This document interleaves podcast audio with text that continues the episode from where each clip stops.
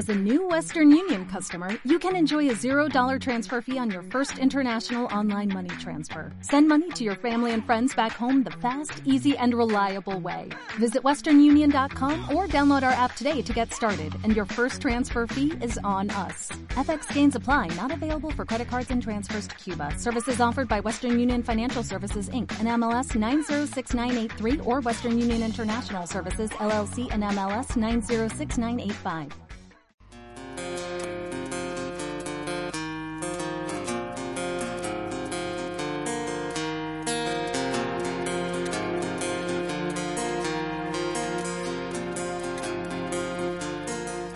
Hola a todos, bienvenido, bienvenida al podcast de tu consulta online, un espacio dedicado al desarrollo personal, profesional y vida familiar, pero sobre todo destinado a ti, a mejorar tus habilidades, tus estrategias, tus emociones y tu actitud para enfrentarte a todos los aspectos de tu vida.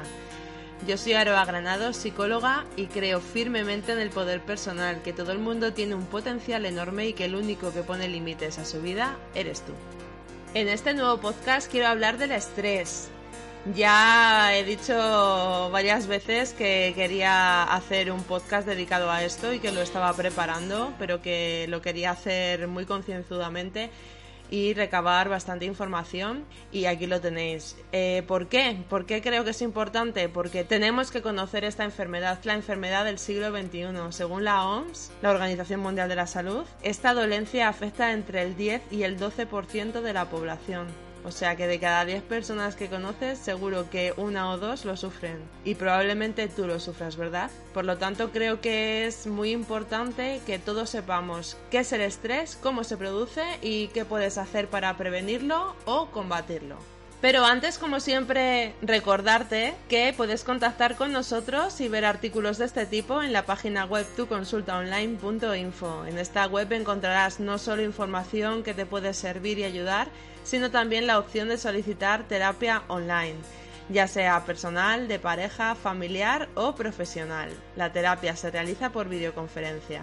En la web podéis encontrar un apartado para leer cómo es el procedimiento, qué requisitos necesitáis cumplir y los problemas que tratamos. Así que, como está todo muy bien explicado ahí, no os entretengo más. Y vamos a comenzar con el podcast Estrés, la enfermedad del siglo XXI, cómo combatirla.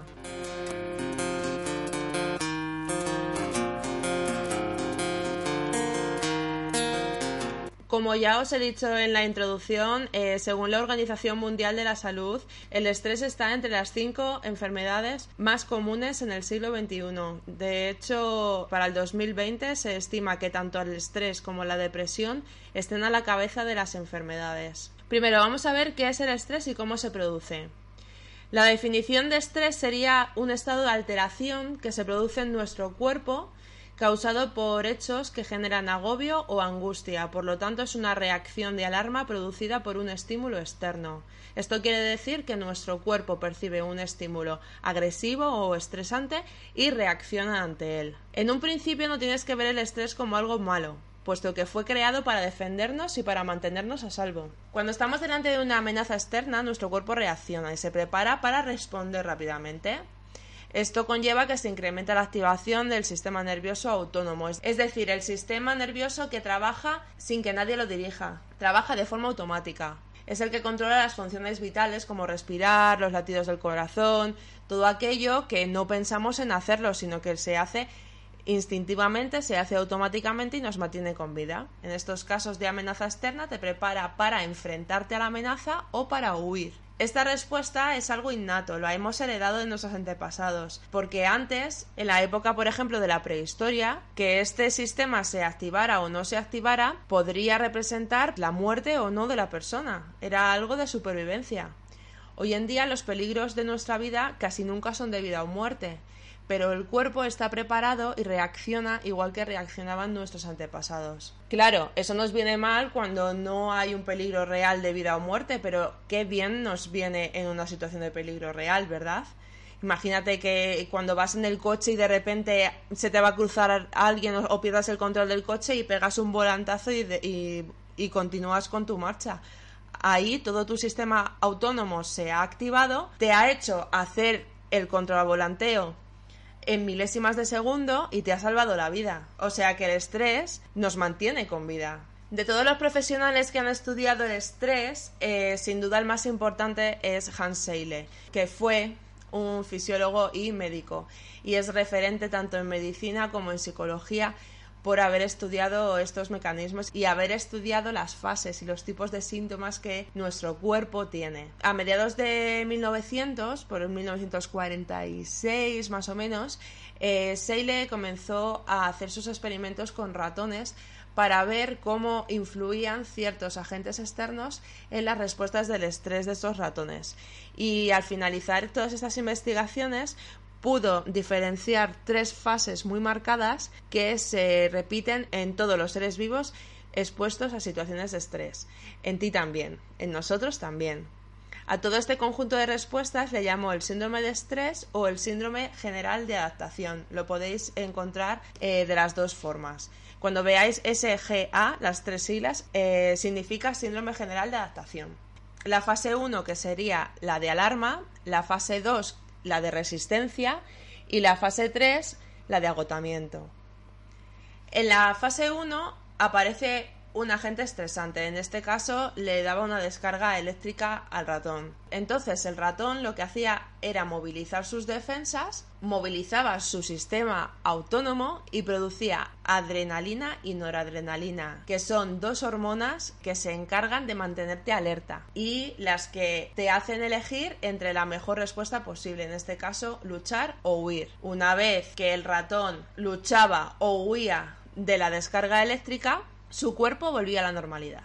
Pero ¿qué pasaba si las descargas eléctricas no cesaban, si las mantenía a lo largo del tiempo? Pues que el ratón empezaba la fase 2, la de resistencia. En la fase 2 se continuaban con las descargas eléctricas independientemente de que el animal luchara o huyera. Entonces, como el animal no podía evitar esas descargas, aparecía el estrés. A partir de aquí, el cuerpo aumenta la producción de cortisol, que se llama la hormona del estrés. Esta hormona funciona como un antiinflamatorio para hacerte más soportable la situación, para hacerle en este caso al ratón más soportable la situación.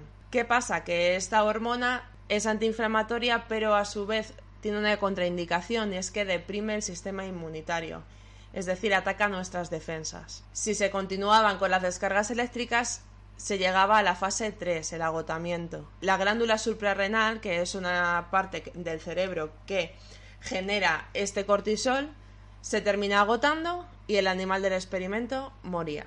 En el caso de los humanos, poca gente muere por estrés, pero sí que es verdad que se pasa muy, muy mal y hay muchas enfermedades que empeoran por el estrés.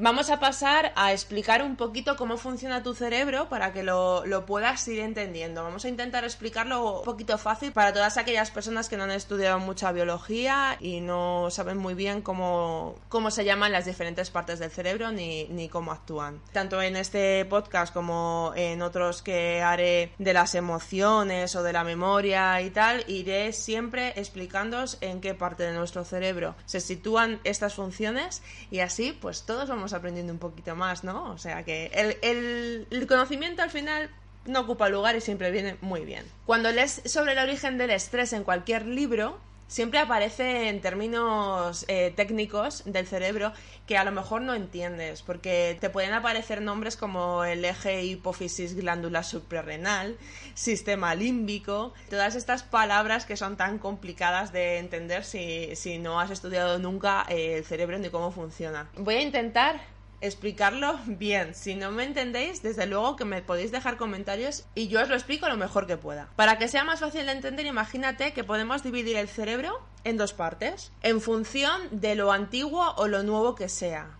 Entendemos antiguo el que se creó desde el principio de los tiempos, o sea, este que es el que compartimos con nuestros antecesores. También lo compartimos el cerebro reptiliano que se llama, lo más, más, más primitivo, lo compartimos con el resto de los animales. Y también es el primero que tuviste tú, porque nacemos con él desarrollado. Eh, sería, por ejemplo, para equipararlo a un símil informático o tecnológico, por ejemplo, de móvil, eh, digamos que sería el cerebro con las aplicaciones de fábrica. Y luego el cerebro nuevo, que también lo podemos eh, leer por ahí, como neocórtex sería aquel que se va desarrollando con la evolución y, y, en tu caso, por ejemplo, sería el que vas evolucionando con el paso de los años, con tus experiencias, con todos tus recuerdos, con todas tus eh, traumas, con, con toda tu felicidad, tus emociones con todo, con todas las relaciones, tu cerebro se va desarrollando y entonces pues va adquiriendo pues eh, nuevas respuestas, nuevas aplicaciones. El cerebro primitivo eh, lo podemos dividir entre el sistema reptiliano y el límbico. Solo los nombro, porque son nombres al fin y al cabo. Digamos que son las partes más antiguas. El reptiliano, que es el que compartimos con casi todos los animales, y el límbico, que es un poquito más evolucionado, pero sigue siendo primitivo. Y incluyen partes muy antiguas que se crearon primero y que serían las que están en el centro de tu cerebro. Sería, por ejemplo, la hipófisis, la glándula suprarrenal, la amígdala, el cerebelo, el hipocampo. El hipocampo hablaremos de él eh, cuando hablemos de memoria. La amígdala hablaremos de ella cuando hablemos de emociones, por ejemplo. Estas partes eh, son muy arcaicas y están diseñadas para no evaluar la información ya que si tus antepasados se hubiesen parado a evaluar todas las situaciones, hubiesen muerto a manos de un depredador. Por lo tanto, son estructuras cerebrales que se activan y responden al instante, sin evaluar en profundidad las situaciones. Hoy en día eso es bueno o no dependiendo de cómo lo mires, porque son los encargados de que te actives y te pongas nervioso ante una discusión con tus hijos o ante un examen y ahí pues no nos benefician.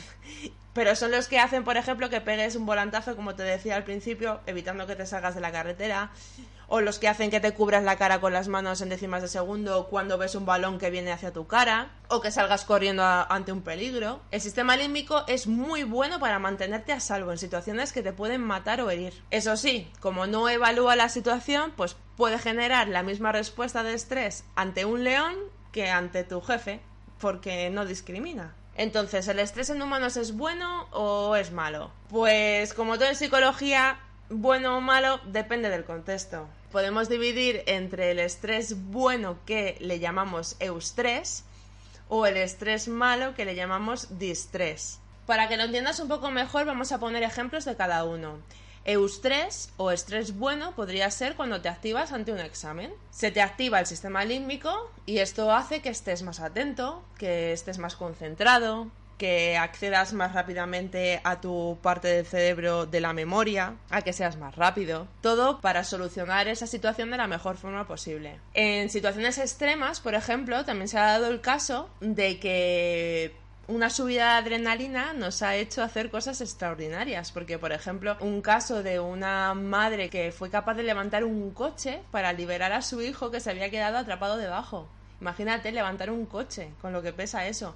Pues con una subida de adrenalina ya lo consiguió. O por ejemplo, un hombre que saltó más de dos metros para agarrarse a un balcón para evitar ser embestido por un toro. Son dos casos reales de personas normales y corrientes que hicieron algo asombroso. Y es que cuando estamos, digamos, a tope de adrenalina, eh, somos como Superman y Superwoman. Durante un momento somos capaces de ser más fuertes, más rápidos, más atentos, solo que por un corto periodo de tiempo. Y el distrés sería el estrés malo.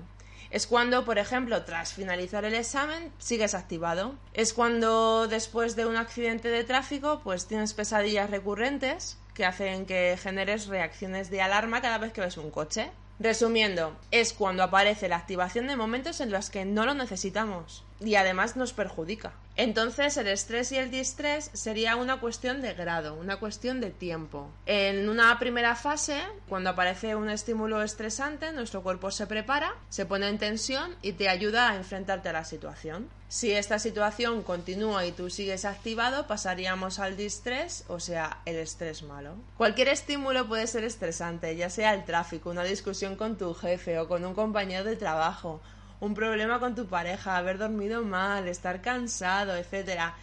Y, todo esto puede activar tu eje, de ahí que la ansiedad esté entre las cinco principales causas de visitas al médico de cabecera y de bajas laborales. El otro día leí un estudio que dice que España es uno de los países que está más a la cabeza en el consumo de ansiolíticos. Vamos a intentar conocer el estrés, saber cómo se puede manejar, cómo se puede prevenir para intentar bajar ese volumen de consumo de ansiolíticos que es bestial. Y lo único que hace es enmascarar el problema. Tenemos que atacarlo de raíz, tenemos que atacar lo que lo produce. No podemos ir activados por la vida porque la reacción de tu cuerpo siempre va a ser desproporcionada. La mayoría de las veces, ante una discusión con alguien, nos activamos de tal forma que nuestra respuesta es totalmente exagerada. Y no haría falta esa respuesta ante ese estímulo.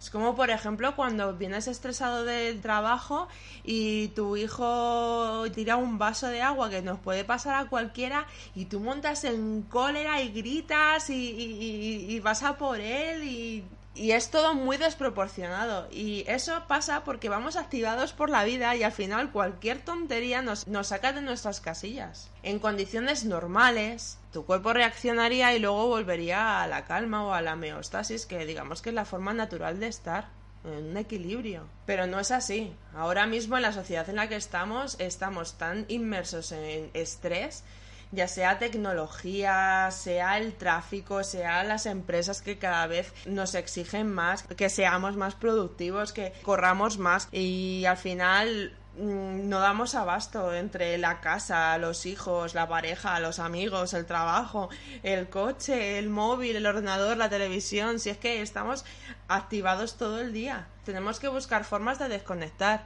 porque este estado de activación es muy malo, ya que primero reaccionas de una forma desmesurada ante estímulos que en otros momentos si estuvieras relajado no le darías la menor importancia y por otro lado, como tu cuerpo está activado todo el tiempo, puede ocurrir que ante amenazas reales no reacciones, porque como ya estás activado, digamos que ya lo tienes saturado todo y no puedes, no puedes con más. Cuando entraríamos en la fase de distrés, cuando ya empiezan a aparecer síntomas de agotamiento. El sistema inmune se ve afectado y puede puedes comenzar a sufrir las llamadas enfermedades psicosomáticas eh, que se producen por agotamiento. Y también eh, tu sistema hormonal se activa. Ya dijimos anteriormente que el cortisol afecta al sistema inmune y, y te afecta también a tus capacidades intelectuales. Parece que estás más torpe, ¿verdad? Que no tienes tanta atención. tu cerebro se debilita, los órganos se debilitan. Eh, es, más fácil que contraigas una enfermedad como, por ejemplo, un catarro, una gripe, eh, todas las enfermedades contagiosas, porque estamos bajo mínimos de defensas. Si tienes una enfermedad como por ejemplo un cáncer o, eres propenso a los infartos, el estrés te viene fatal. Para combatir tu enfermedad o para combatir el día a día, para estar más relajados, para estar mejor, hay que aprender a controlar el estrés. La buena noticia es que el estrés es psicológico. Es decir, tu cerebro es el que está evaluando la situación y por lo tanto puedes modificarlo a través de técnicas de reestructuración cognitiva, es decir, cambiando las partes del cerebro que funcionan mal, puedes hacer que la respuesta al estrés se minimice o no interfiera tan negativamente en tu vida. Esto suena muy complicado, pero en realidad es muy fácil reprogramar el cerebro. Solo tienes que encontrar otras respuestas más adecuadas ante diferentes situaciones. Por ejemplo, viene un compañero tuyo y te grita. Y tú lo que haces a lo mejor es, pues yo más, pues te pones a gritarle tú a él y entonces entráis los dos en una discusión. Tú te estresas, te alteras, te activas y eso es muy malo para tu cuerpo. Vamos a darle a, a tu cerebro otras respuestas, otras posibles respuestas que pueda elegir ante ese suceso.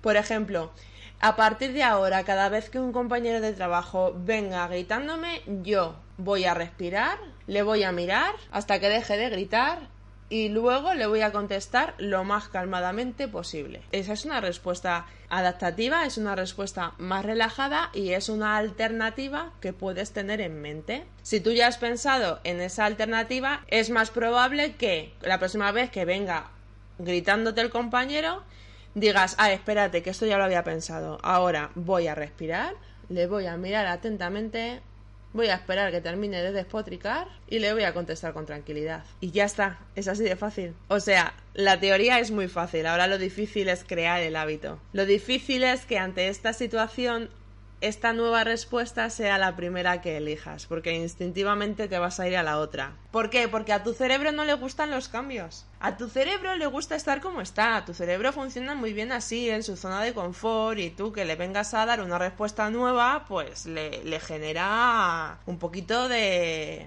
de insatisfacción. Por eso tienes que vencer la insatisfacción de tu cerebro repitiendo esa conducta hasta que sea la conducta natural y la primera que te salga. Es igual que cuando empiezas una dieta, es igual que cuando empiezas a, ir al gimnasio, es igual que cuando dejas de fumar. Tu cerebro no quiere cambios, entonces que le empieces a meter actividades nuevas, pues te va a decir, uff, qué pereza, uff, eso no, mejor no lo hagas. Tienes ahí una vocecilla que te va a ir diciendo que no lo hagas y tú lo que tienes que hacer es vencerla y seguir adelante. Como si no la estuvieras escuchando. Tú sigue adelante con tu objetivo. Tu objetivo ahora es nuevas respuestas ante esas situaciones.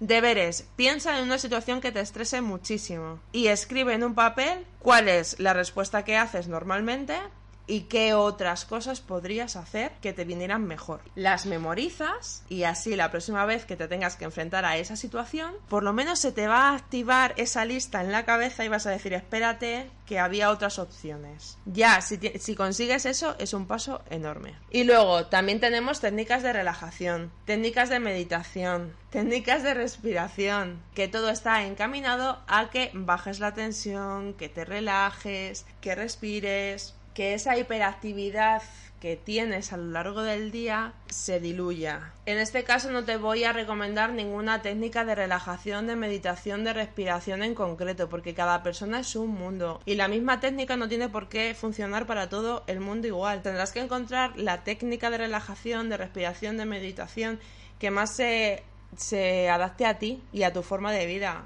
A lo mejor a una persona le viene bien la técnica de relajación con mandalas, que por ejemplo tienes un artículo en el blog de mandalas, y a otra persona le viene bien la música relajante y poner la mente en blanco, a otros les vendrá mejor el yoga, la técnica de relajación de Jacobson, la de Schul, depende de, la persona la que mejor le vaya. Nosotros ya estamos preparando un dossier con todas las técnicas eh, de relajación que nosotros usamos más en terapia para poder brindárosla y que vosotros pues probéis, vayáis probando y elijáis la que mejor se adapte a vosotros. ¿De acuerdo? Entonces, suscribiros al blog, suscribiros a los podcasts o dad me gusta a nuestra página de Facebook Tu Consulta Online para estar enterado de, todo esto porque iremos subiendo eh, información de, de técnicas de relajación, de respiración, de meditación y todo esto que te puede servir para manejar tu estrés la enfermedad del siglo XXI. Vamos a prevenirla, vamos a saber combatirla, para que no nos pille desprevenidos, que en 2020 la Organización Mundial de la Salud dice que la depresión y la ansiedad serán las principales enfermedades. Vamos a ser proactivos y a esperarlas bien preparados. Después de este podcast, te deben de quedar muy claritos los siguientes tips. 1. La respuesta de estrés es un conjunto de acciones que pone en marcha tu cuerpo, tu cerebro, para generar en el menor tiempo posible una respuesta de evitación o de ataque ante un estímulo estresante. 2. El estrés es bueno o malo dependiendo de la situación a la que te enfrentes. 3. Para aprender a dominar el estrés tienes que dar a tu cerebro alternativas de respuesta diferentes a la del estrés, a la que estés utilizando en este momento. 4. La creación de nuevos hábitos supone tiempo y esfuerzo, porque tu cerebro se niega a cambiar pero puedes reprogramarlo, puedes luchar contra él y puedes generar respuestas diferentes que no te conlleven estrés. Y cinco, para aprender a manejar el estrés debes aprender técnicas de reestructuración del cerebro, de pensamientos, de respiración, de meditación y o de relajación, lo que mejor te vaya. ¿De acuerdo? Y ya hemos llegado al final del podcast. Muchísimas gracias por escucharme. Espero que te haya servido de ayuda y que haya quedado todo muy claro, porque son cosas que son complicadas de explicar y hay mucha terminología y a lo mejor no os queda muy claro. Si tenéis alguna duda, lo que sea, escribirnos, que nosotros os contestamos encantadísimos. Si te ha gustado, como siempre, danos un like, suscríbete, compártelo en tus redes sociales y si quieres contactar con nosotros puedes encontrarnos en Facebook, como te decía antes, en la página Tu Consulta Online, a través del formulario de contacto de la web tuconsultaonline.info, un email a contacto arroba y además hemos eh, activado una línea de WhatsApp en la que puedes mandarnos tus mensajes de voz eh, sugiriéndonos temas, haciéndonos alguna pregunta, algún comentario, alguna sugerencia, pues mandando un saludo. Eh, que nosotros si queréis, si nos importa y nos dais permiso, pues lo pondremos en los podcasts y así pues hacemos todo un poquito más interactivo. El número de teléfono sería 648-029-678 con el 34 delante porque es de España. De todas formas os lo pongo abajo en la descripción. Espero que estéis colaborativos y que nos vayáis contando vuestras experiencias, vuestras ideas, vuestras inquietudes y todo aquello que nos sirva para pues para unirnos un poquito más, ¿no? Para ver que no estamos solos en nuestro estrés, en nuestra ansiedad, en nuestra depresión, que hay un montón de personas por ahí que, están igual que, que tú. Que nos vemos en el siguiente podcast. Y recordad, la vida a veces ganamos y a veces aprendemos. Piensa positivo.